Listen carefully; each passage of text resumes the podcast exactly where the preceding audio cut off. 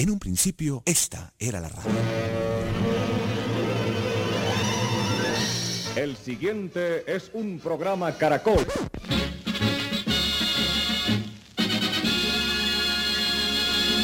Con ustedes, emisoras Nuevo Mundo. Ahora las voces jóvenes se unen en la búsqueda de la innovación y el futuro. Nuevo Mundo, en Caracol Radio.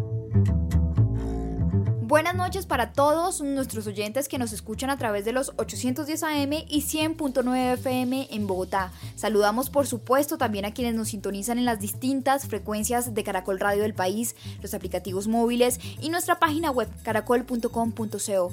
Ustedes podrán interactuar en nuestro programa a través de Facebook, allí nos encuentran como Nuevo Mundo de Caracol Radio, en Twitter e Instagram como arroba Caracol y a través de nuestro correo nuevomundo.caracol.com.co.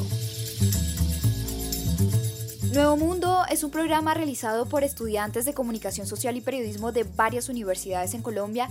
Hoy me acompaña Juan David Pavón de la Pontificia Universidad Javeriana en Bogotá y quien les habla, Catherine Muitaco de la Universidad Central. Nuevo Mundo, periodismo joven con sentido social. Bienvenidos. Los estudiantes.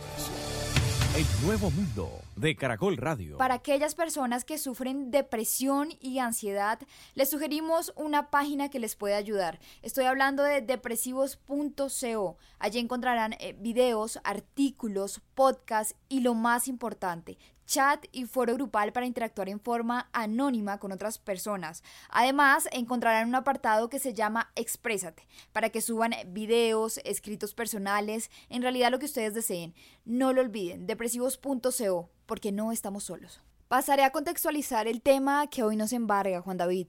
En el 2005 se crea la brigada Henry Reef en Cuba fundada por el fallecido Fidel Castro, una brigada que cumplía con distintas misiones médicas al enviar profesionales sanitarios a países que así lo solicitaban al gobierno cubano. Esta brigada ha asistido a distintas crisis como la epidemia del ébola en Sierra Leona, Guinea y Liberia en el 2014 y 2015, la del cólera en Haití, los terremotos de Pakistán en el 2005 y Nepal en el 2015, entre otros desastres, Juan. Hoy estas brigadas son llamadas por el gobierno cubano como misiones médicas y siguen prestando estos servicios. De hecho, y de acuerdo con el gobierno cubano, hasta abril de este año, 1.238 profesionales de la salud de Cuba trabajan en 20 países para intentar contener la propagación del coronavirus o COVID-19. El alcalde de Medellín, Daniel Quintero, ha solicitado esta ayuda y esta decisión, Juan, ha levantado, ha alzado las críticas y el desacuerdo de muchas personas. Y desde luego, Catherine, han sido comentarios y opiniones que van a favor y en contra. Por un lado, hay quienes han manifestado que los médicos cubanos vendrían al país a infundir la ideología política con la cual comulga ese país, con el cual comulga Cuba. En cambio, otros manifiestan que no se tiene que politizar el hecho de la emergencia sanitaria y rechazar estas ayudas no tendría lógica con argumentos tan vacíos como ellos mismos lo han clasificado. Sin embargo, la Academia Nacional de Medicina manifiesta que en Colombia no solamente está el personal médico, sino los equipos necesarios para atender la emergencia, y ellos, al parecer, ven como una última opción pedir ayuda de una comisión internacional como lo es la que usted acaba de mencionar. Sin embargo, la última palabra la tiene el gobierno. Hasta el momento no parece que se eh, vaya a solicitar una ayuda de un país extranjero. Y desde luego, como colombianos, nos queda esperar que la situación acá no empeore y que nuestros médicos puedan dar abasto con todo el trabajo y el peso de la pandemia que se viene en estos momentos. Los personajes. Nuevo mundo, nuevo mundo. De Caracol Radio. Por eso, para comenzar nuestra conversación esta noche aquí en el programa, hacemos conexión con Hermanes Guerra, él es presidente de la Academia Nacional de Medicina. Doctor Hermán, muchísimas gracias por acompañarnos esta noche aquí en el programa, bienvenido. Sí, muy buenas noches, ¿cómo están? Bien, doctor, gracias. Academia Nacional de Medicina es el órgano consultor, consultor del gobierno nacional en temas de salud y educación médica y ustedes han tenido una postura bastante clara frente al requerimiento de Daniel Quintero, alcalde de la ciudad de Medellín, y nos gustaría que aquí en nuestro medio nos cuente y nos comuniquen esa percepción de la Academia Nacional más bien. Consideramos que no es necesario porque en Colombia tenemos los médicos suficientes y las especialidades suficientes para eh, cubrir eh, la pandemia. Eh, si en algún momento se diera, fuera necesario hacer, traer más médicos y se, o concertar más médicos, se traerían médicos de diferentes partes del país para los sitios en donde se requieran en las unidades de cuidado intensivo o en las salas de hospitalización.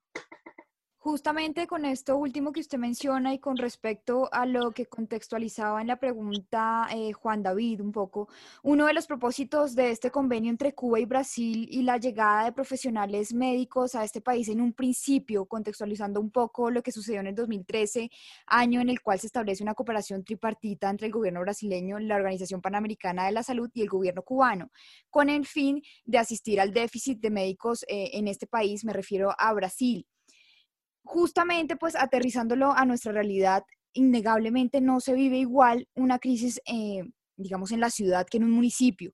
Allí incide mucho eh, los recursos, eh, la economía, doctor, el acceso a elementos básicos de salud, por supuesto, factores pues que no han sido igualitarios en Colombia.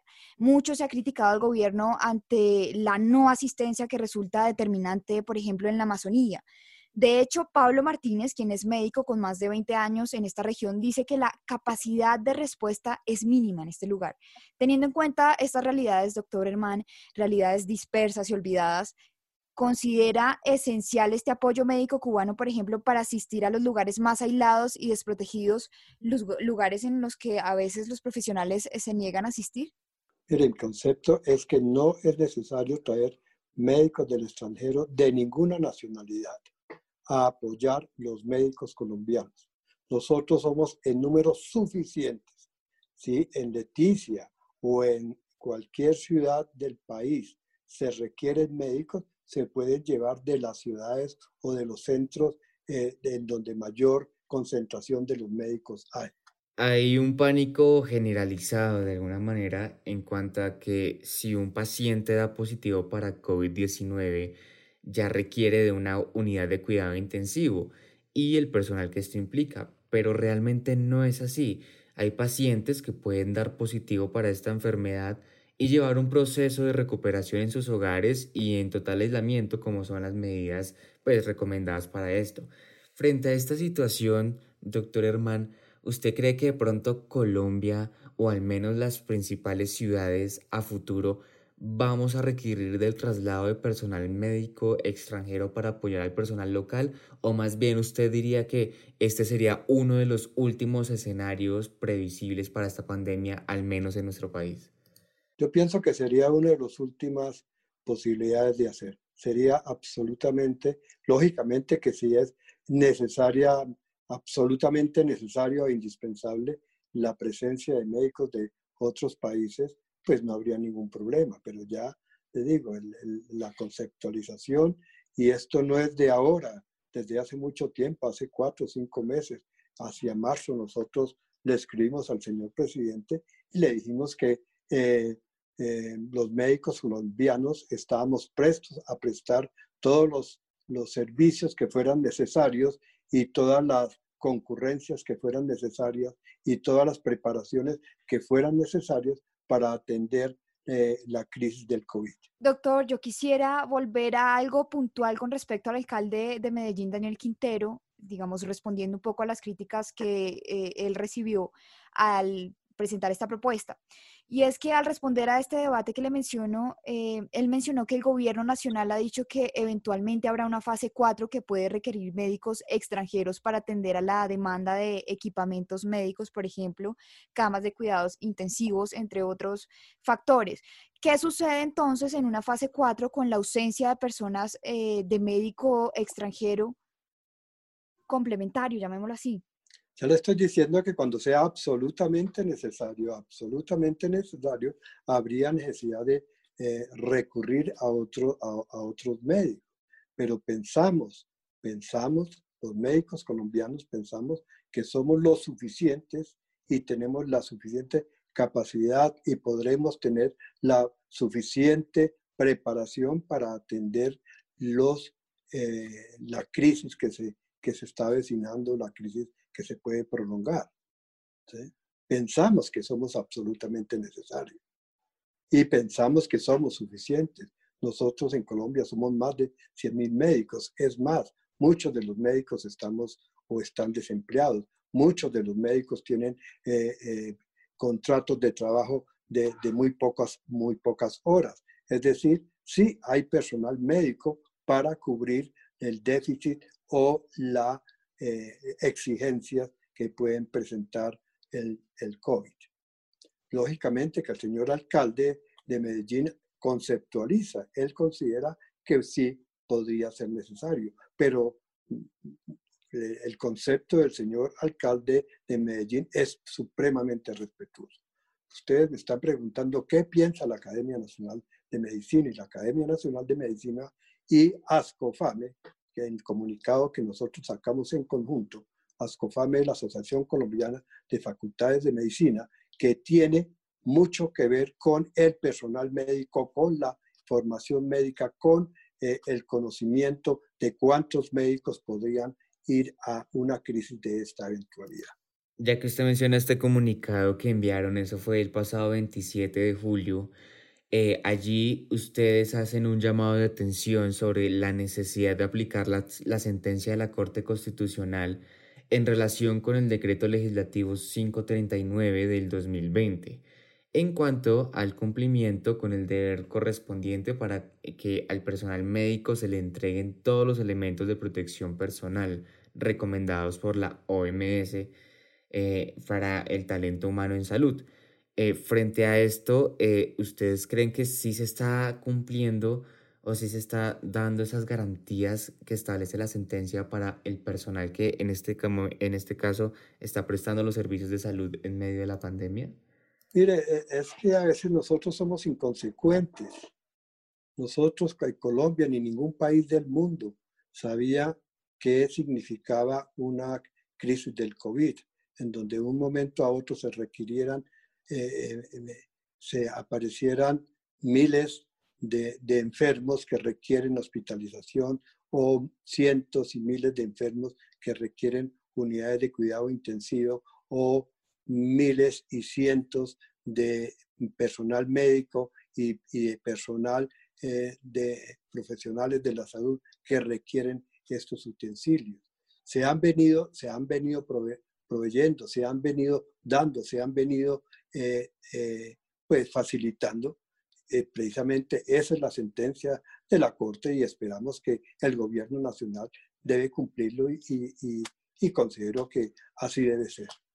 El cumplimiento debe ser porque no podemos a ningún personal, así sea extranjero o así sea nacional, someterlo al riesgo de que se contagie con el COVID porque faltan elementos de protección personal o elementos de bioseguridad. Yo quiero traer a este diálogo la opinión de Jaime Arias, quien es exministro de Salud. Él ha dicho este año que los servicios de atención primaria pueden estar bien cubiertos con este número de médicos actuales. Aquí el problema se centra en servicios especializados de cuidados intensivos y respiratorios y entonces ahí si la cantidad de médicos eh, es muy limitada según eh, Jaime Arias y tendría que ser suplidos por médicos no especializados. ¿Cómo ve el escenario, digamos, en cuanto a afrontar esta crisis sanitaria en lo que respecta al coronavirus con, esta, con, ese, con este déficit de médicos especializados, doctor Herman? Mire, las especializaciones médicas son muy específicas, pero hay especializaciones médicas afines. Es más, nosotros los médicos somos supremamente disciplinados y supremamente ordenados en lo que es la categorización médica. Yo como internista en determinado momento puedo, puedo recibir preparación, puedo eh, recibir entrenamiento, puedo recibir conocimiento acerca de cómo se manejaría una unidad de cuidado intensivo o un paciente crítico. O hay afinidades eh, especialidades mucho más afines, por ejemplo, neumología, por ejemplo, anestesiología, por ejemplo, toda una serie de especialidades médicas que sin ser intensivistas en un, en un, en, un en un entrenamiento especial, podrían suplir esos médicos eh, eh, intensivistas. Nadie, nadie tiene la, eh, o, no se puede considerar que las únicas personas, las únicas personas, los únicos médicos especialistas que pueden manejar las unidades de cuidado intensivo son intensivistas. Así que, así que es que esa es la situación. Tenemos que ser eh, propositivos, tenemos que ser concurrentes, tenemos que ser, eh, tratar de solucionar situaciones difíciles que en un momento se presentan. Pero ténganlo por seguro que la solución no es traer, sin haber echado mano a toda esa capacidad médica, todo ese interés médico, todo ese profesionalismo médico de nosotros, los médicos colombianos, para atender a nuestros conciudadanos, que entonces, antes de utilizar todo ese, todo ese personal humano muy valioso, supremamente pues, con gran profesionalismo, con gran ética, entonces traer médicos extranjeros. Es que ese es el punto de la Academia Nacional de Medicina. No es que estemos en contra de, de, que los médicos sean cubanos o sean rusos o sean americanos o sean de uno u otro sitio, no. Nosotros los médicos colombianos estamos en número y podemos ser en capacidad, para, capaces de atender, capacitándonos, eh, capaces de atender eh, eh, las unidades de cuidado intensivo y los pacientes enfermos por COVID. En el mismo comunicado que ustedes enviaron el 27 de julio, decían puntualmente, abro comillas, en verdad los médicos nos sentiríamos desconcertados si habiendo respondido como hasta ahora lo hemos hecho y estando en capacidad para ampliarnos y responder más, responder más, se nos reemplace o refuerce sin necesidad por misiones médicas extranjeras.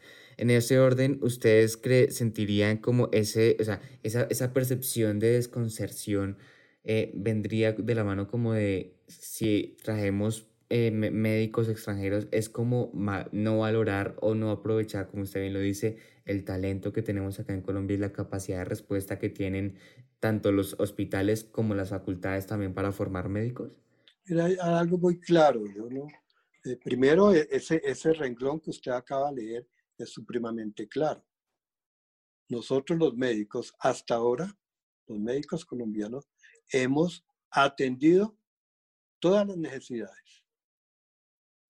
Ha habido muertos por el COVID, pero estos muertos no es por deficiencia médica, estos muertos es por la gravedad. Nuevo Mundo, Nuevo Mundo, Nuevo Mundo de Caracol Radio. Estamos de vuelta aquí en Nuevo Mundo de Caracol Radio. Recuerden que esta noche estamos conversando acerca de la polémica que hubo en cuanto a la petición del alcalde de Medellín, el doctor Quintero, quien pidió ayuda a la Comisión Internacional de Médicos en Cuba para que viniera acá al país a atender la emergencia sanitaria. Una petición que generó bastante incomodidad en ciertos líderes y esto se ha resumido en un debate con argumentos sólidos y otros no tan sólidos en los que, desde luego, se ha politizado la ayuda o más bien la emergencia, llegando a decir que si los médicos cubanos vienen a nuestro país, vendrían a imponernos una ideología y no a servir. Los invitados. Los invitados. Buonasera a de Radio Caracol. El nuevo mundo de Caracol Radio. Juan David, eh, Entendíamos entonces en nuestra primera entrevista la posición de la Academia Nacional de Medicina y la ASCOFAME. Sabemos que este programa cubano genera debates en torno al aprovechamiento que pueda llegar a obtener Cuba en esta actividad, enviar médicos a otros países. Y yo quiero empezar por este punto. Y para ello nos acompaña a esta hora el profesor Mauricio Jaramillo Yacir. Él es doctor en Ciencia Política y profesor asociado de la Facultad de Ciencia Política y Gobierno y de Relaciones Internacionales de la Universidad del Rosario. Buenas noches, profesor Mauricio, ¿cómo está? Buenas noches, gracias por la invitación. Y como lo he dicho, quisiera empezar entonces por este punto. La investigadora Ana Ayuso del Centro de Pensamiento Global justamente ha dicho sobre esto que los beneficios para Cuba son valiosos. Las misiones médicas cuentan por el 46% de sus exportaciones, el 6% de Producto Interno Bruto. Se estima que es mayor que el turismo solo por debajo de la exportación eh, de crudo refinado. Sin embargo, muchos eh, también hacen énfasis en el aprovechamiento humano. Esta misma investigadora justamente menciona que los médicos cubanos no tienen permitido ejercer fuera de su país, salvo en esas misiones. Debo preguntarle, profesor Mauricio, obviando la ayuda em, incontestable, llamémoslo así, de estos médicos, ¿se trata de altruismo o negocio? ¿Cuál es su opinión? Eh, a ver, yo creo que no hay una respuesta absoluta, eh, porque cuando se pregunta si es altruismo, me parece que se está, se está predisponiendo la respuesta un poco a la ingenuidad, ¿sí? Eh, pensar que los estados actúan por altruismo me parece exagerado, pero también me parece exagerado plantear la medicina exclusivamente como un negocio. A ver, yo les pongo un ejemplo. Yo no sé si Rusia, China, Estados Unidos, Alemania, Francia, en esta carrera, por ejemplo, por hallar la vacuna, ¿lo hacen por altruismo? No sé, la verdad no tengo ni idea, pero sé que algunos de los médicos, epidemiólogos, infectólogos que trabajan en la misma, probablemente sí lo hagan. Y me parece que es exactamente lo mismo con, con las misiones médicas cubanas. Yo no sé si Cuba lo hace por altruismo, pero estoy seguro que muchos de estos médicos que participan de las misiones sí lo hacen motivados por su ética médica. Eh, es condenable que Cuba reciba un pago y que reciba ingresos por ello, pues es igual que cuando un Estado trabaja en un servicio, lo exporta, eh, lo pone, digamos, al servicio de la, de la humanidad. Me parece que en el caso de Cuba eh, hay una especie como de doble rasero. Y... Mm, varias opiniones han surgido con relación al rechazo del apoyo de médicos extranjeros eh, y, se ha comentado que, pues inicialmente, eh, eh, líderes, por así decirlo, del Partido Centro Democrático, mismo de partido del, del gobierno de turno, por así decirlo, han, han salido a oponerse. Y en la percepción de quienes opinan al respecto es que estos argumentos en contra no son como tan sólidos o no son eh, argumentos que de verdad mm, valgan la pena como para decir eh, o para rechazar el apoyo. Y frente a esto, pues se cree que hay un miedo o un pánico generalizado. Eh, y por eso es muchas, incluso se llega a decir como a la gente le da miedo que entonces vengan médicos creyendo que estos médicos van a venir aquí a imponernos una ideología precisamente porque el país de donde vienen nos comparten o no comulgan con la misma ideología que sí comulgamos acá.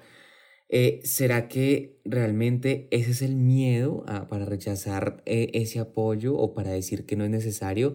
¿O quizá de fondo haya un aspecto más de ego o de dignidad, entre comillas, en cuanto a no dejarse apoyar por un país que, como digo, no comulga con las mismas ideologías que sí comulga el nuestro? Pues sin duda alguna, yo creo que lo que vemos acá es un, es un prejuicio, es un prejuicio además eh, infundado, eh, históricamente incluso la derecha colombiana, gobiernos conservadores, en el mismo gobierno de Uribe, ha habido una buena relación con Cuba, muy a pesar de que Cuba tenga una ideología muy distinta a la nuestra. Entonces yo creo que acá em, efectivamente no es tan simple como decir, como Cuba es un país comunista, Colombia no puede aceptar esa ayuda de médicos porque, insisto, históricamente, ininterrumpidamente hemos tenido una buena relación con ese país muy a pesar de que sea comunista. Em, efectivamente, es insostenible lo que, lo que se ha dicho. Eh, efectivamente es un retroceso. Eh, no sé si mañana entonces van a decir que porque vengan, no sé si vienen profesores argentinos a enseñar en una universidad, entonces van a dogmatizar en kirchnerismo, eh, van a convertir a la gente en adeptos de Néstor y Cristina Fernández. Eso es, digamos, muy difícil de justificar. Entonces yo quisiera aclarar que incluso desde el punto de vista ideológico, eh, siendo el centro democrático o el partido que sea, me parece que es una, es una posición insostenible y lesiva para los intereses de Estado de Colombia. Es decir, acá hay que, esto no es y no puede ser un debate ideológico por más de que algunos miembros del centro democrático eh, lo hubiesen planteado de esa, de esa manera. Se está ideologizando algo que no debería ideologizarse, la atención de los colombianos y de las familias. Esto no lo digo yo, lo dice Daniel Quintero, alcalde de Medellín. También aparecen eh, comentarios sobre el talento humano de Cuba como la de Rafael Nieto Loaiza, es analista político, profesor eh, Mauricio, quien dice, hay que privilegiar a médicos colombianos que además son muy buenos.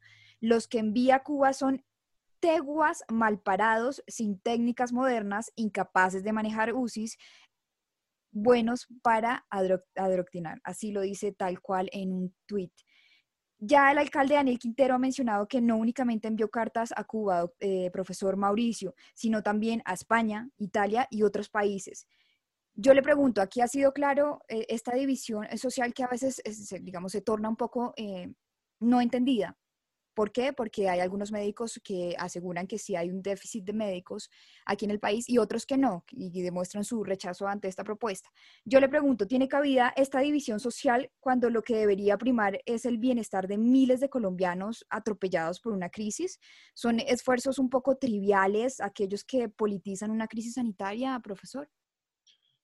No, yo, yo iría más allá. A ver, no, no es trivial, em, es irresponsable. Esa declaración de Rafael Nieto, mm, ese trino, perdón, es un trino xenófobo, es un trino racista y es un trino además infundado.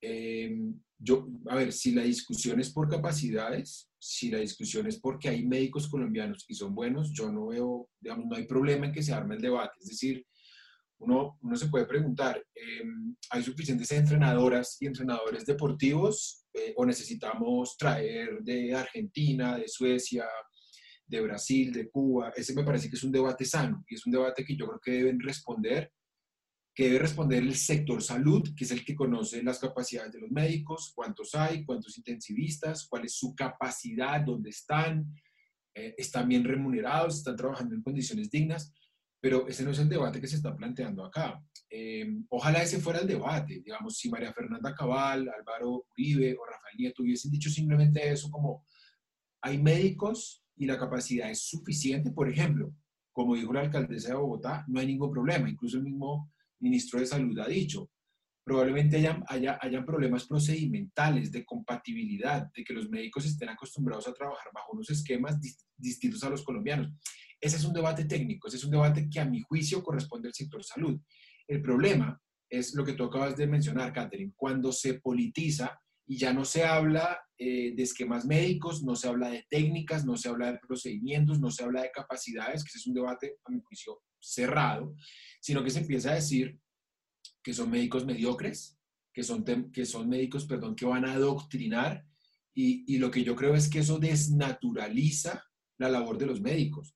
Eh, los médicos no participan en política, es decir, pueden participar en su tiempo libre, pueden opinar sobre política, eso me, parece que está bien, pero en el ejercicio de su labor no participan de la política. Convertir eso significa, insisto, desnaturalizar la, la medicina, presumir la mala fe de estos médicos, atentar contra su ética y yo creo además, iría más allá para decir que esto que han dicho eh, Cabal, Uribe, Nieto Loaiza, se debe sumar a esta lista larga de agresiones en contra de los médicos. No podemos seguir estigmatizándolos. E insisto, no hay ninguna prueba. Es decir, si ellos tienen dudas respecto de las capacidades de los médicos, que presenten esas pruebas. Eso, eso ha ocurrido acá, digamos, hubo hace, hace relativamente poco, hubo un escándalo por médicos que fueron a Brasil a tomar cursos cortos en, en, en, cirugía estética, llegaron acá y hubo malas prácticas y eso la justicia lo terminó investigando y hay pruebas y hay testimonios pero no podemos, insisto, desde la mera opinión,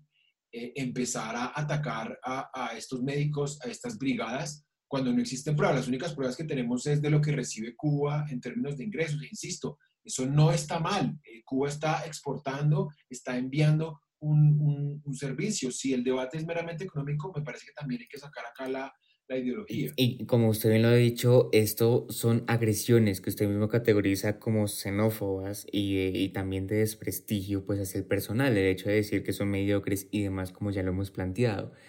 ¿Será que por este tipo de comentarios o argumentos, digámoslo así, desesperados, Colombia podría entrar en un lío, en un problema diplomático internacional eh, por rechazar esta ayuda y por referirse al personal médico de un país eh, eh, diferente al nuestro de esa manera? Son, son dos cosas distintas. Colombia puede decir, no, no estamos interesados, muchas gracias, no hay ningún problema. Em, esto, a ver, una de las brigadas, de hecho, surgió cuando en Estados Unidos se dio el, el, desastre de, de, de Katrina, Estados Unidos le propuso a Estados Unidos el envío de personal médico para ayudar a los damnificados y Estados Unidos dijo, no, gracias, no hay ningún problema.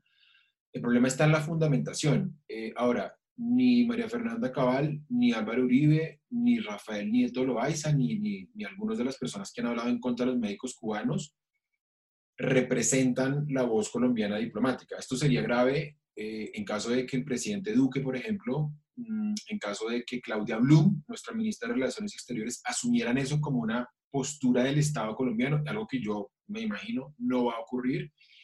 Eh, si esto ocurriera, Juan, Pablo, Juan David, perdón, sería muy grave. ¿sí? Si, si, si Claudia Blum dijera, ves que estos médicos van a venir a adoctrinar, ahí sí podríamos tener un, un, digamos, un impasse diplomático con Cuba. La relación con Cuba está muy mal. Eh, este gobierno se ha dedicado a maltratar a Cuba, a desconocer un poco lo que yo había dicho al comienzo de esta, de esta, de esta conversación. Eh, habíamos tenido en los últimos 20, 30 años muy buenas relaciones con Cuba. En estos dos años se han, se han maltratado esas relaciones, porque Colombia es un justificar de cara al derecho internacional, de cara a nuestra tradición, pero sin duda, si el presidente Duque o nuestra ministra de Relaciones Exteriores eh, decidieran asumir como postura del gobierno lo que, lo que irresponsablemente han dicho algunos políticos, sin duda alguna habría, habría un problema diplomático, pero pues esperemos que eso no, no, no ocurra como hasta ahora no ha ocurrido. El profesor Mauricio Yacir ha escrito una columna en el diario El Tiempo que se titula Los médicos cubanos y el virus comunista, eh, a la que ustedes por supuesto pueden recurrir. Yo citaré por lo tanto un fragmento del mismo. Usted ha escrito allí, los fundamentos que han presentado algunos legisladores del Centro Democrático son desacertados y carecen de antecedentes en política exterior. Yo quisiera que nos adentremos en este fragmento que sé que tiene una contextualización previa, profesor. Sí, a ver, nosotros hemos, insisto, eh, Colombia ha tenido una política exterior alineada con Estados Unidos y eso no está mal. Nadie lo critica. Lo que, lo que es grave es esta xenofobia que empieza a surgir en algunos políticos colombianos y eso es nuevo. Eh, nosotros tuvimos, recién empezó el gobierno de Duque, nuestro representante ante la Organización de Estados Americanos Alejandro Ordóñez, dijo que los migrantes venezolanos hacían parte de un proyecto de expansión del socialismo del siglo XXI de Maduro. Esta fue una declaración irresponsable, xenófoba, estigmatizante perdón, respecto de los migrantes venezolanos que por sí viven en, una en un constante drama. Eh, como agravante, eh, Alejandro Ordóñez nunca rectificó. Quien rectificó fue quien en su momento era ministro de Relaciones Exteriores, Carlos Holmes Trujillo. Em, entonces, si uno mira un poco lo que se ha venido diciendo por parte de legisladores, políticos, del Centro Democrático, personas cercanas o afines al gobierno respecto de Venezuela, de los migrantes, de los cubanos, ahora de los médicos, uno sí se encuentra con que de manera peligrosa eh, el discurso oficial empieza a coquetear con un nacionalismo xenófobo que, que, insisto, en el que no hay, no hay ningún rastro histórico de que en Colombia ni el Partido Conservador, ni cuando siquiera Uribe fue presidente, eh, había, había un discurso de ese, de ese tono. Entonces sí es muy preocupante porque pues en estos dos años lo que uno ve es que se ha recurrido a una retórica, a una demagogia que nada tiene que ver con nuestra tradición de política exterior de distintos gobiernos. Insisto, acá no estoy hablando de gobiernos liberales o conservadores. Nunca un gobierno, insisto, nunca un partido de gobierno, nunca un embajador había sido, insisto, tan abiertamente eh, xenófobo como lo fue Ordóñez y lo más grave es que jamás se, se rectificó. Ahora, eh, con, este, con este debate inútil de los médicos cubanos, debate en el sentido ideológico, por supuesto, eh, lo que vemos es que de nuevo se retoma el, el, la beta xenófoba, lo cual me parece, me parece desastroso y muy grave y habla muy mal del gobierno. Desde su saber, eh, ¿podría explicarnos por qué será que en situaciones de emergencias, de pandemias como es esto, que eh, hace mucho no lo vivíamos, hace eh, casi un siglo pues. Eh, ¿Por qué será que en una situación de crisis, en vez de mostrarse una unidad en busca de un bien común, se marcan o se hacen más notorias las diferencias políticas y se utiliza la emergencia, como lo dijo mi compañera, se politiza además y esto abre más brechas en vez de cerrar la gran brecha que ya ha creado de por sí la emergencia? Pues yo lo que creo es que em, desafortunadamente la, la, política a veces es así. Em, en estas crisis hay muchos partidos, hay muchos políticos eh, oportunistas que, como se dice informalmente, eh, pescan en río revuelto. Y lo que vemos acá básicamente es eso, ¿no? Eh, algunos políticos utilizan la, la coyuntura de la crisis y pues es un poco lo que, lo que a mi juicio están haciendo algunos de estos políticos con, con, con estos médicos cubanos sin, sin, ninguna, sin ningún conocimiento de causa, eh, sin, eh, despreciando un poco códigos eh, científicos, académicos, éticos, de gremio, hablan irresponsablemente, pero creo que sin duda alguna tiene que, pues, es, a veces desafortunadamente es bastante redituable en términos políticos, cuando la gente le, le presentan esas fórmulas sencillas. ah, estos médicos vienen de un, de, un, de un, estado que es comunista, por ende nos van a venir a a volver comunistas a todos, así empezó en Venezuela. Es, esas frases sencillas, esas fórmulas mágicas, a veces se suelen expandir muy rápidamente y porque además no, a veces no hay tiempo para analizarlas, para detenerse, para debatirlas. Entonces, aunque, aunque sea desafortunado en términos políticos, suele ser muy efectiva esa fórmula de, de, aprovechar estas crisis. Mauricio Jaramillo Jacir, doctor en ciencia política, muchísimas gracias por acompañarnos esta noche aquí en el programa. Gracias a ustedes por la invitación y feliz resto de noche. Para culminar el programa de esta noche, un grupo de senadores republicanos en Estados Unidos presentaron un proyecto de ley para castigar a los países que contraten misiones médicas de Cuba al considerarlos cómplices de la trata de personas. Habrá que esperar entonces el éxito de este proyecto y la aplicación a los distintos países que vayan en contravía de este proyecto de ley. Importante volver a lo que nos decía Mauricio Yacir lo grave es desnaturalizar la labor de los médicos que con tanto esfuerzo día a día se levantan para atender una crisis como la actual, para prestar el servicio a los distintos ciudadanos que así lo requieran. El problema aquí es cuando se politiza eh, los esfuerzos y las prioridades que se toman alrededor de una pandemia. Colombia está ante el reto de implementar la telemedicina no solamente como una medida de prevención de contagio, eh, toda vez que se evita eh, la cercanía entre médico-paciente y la exposición que implicaría el viaje del paciente al consultorio, sino que también la telemedicina a futuro podrá ser factor que genere nuevos empleos, que conecte a muchísimas más personas, por ejemplo las personas en las zonas rurales de nuestro país con los especialistas que se encuentran en las ciudades y demás es sin duda una herramienta que debemos aprovechar en tiempos de cuarentena y que debemos aprovechar en tiempos futuros. Para aquellas personas que sufren depresión y ansiedad, les sugerimos una página que les puede ayudar. Estoy hablando de depresivos.co. Allí encontrarán eh, videos, artículos, podcasts y lo más importante, chat y foro grupal para interactuar en forma anónima con otras personas.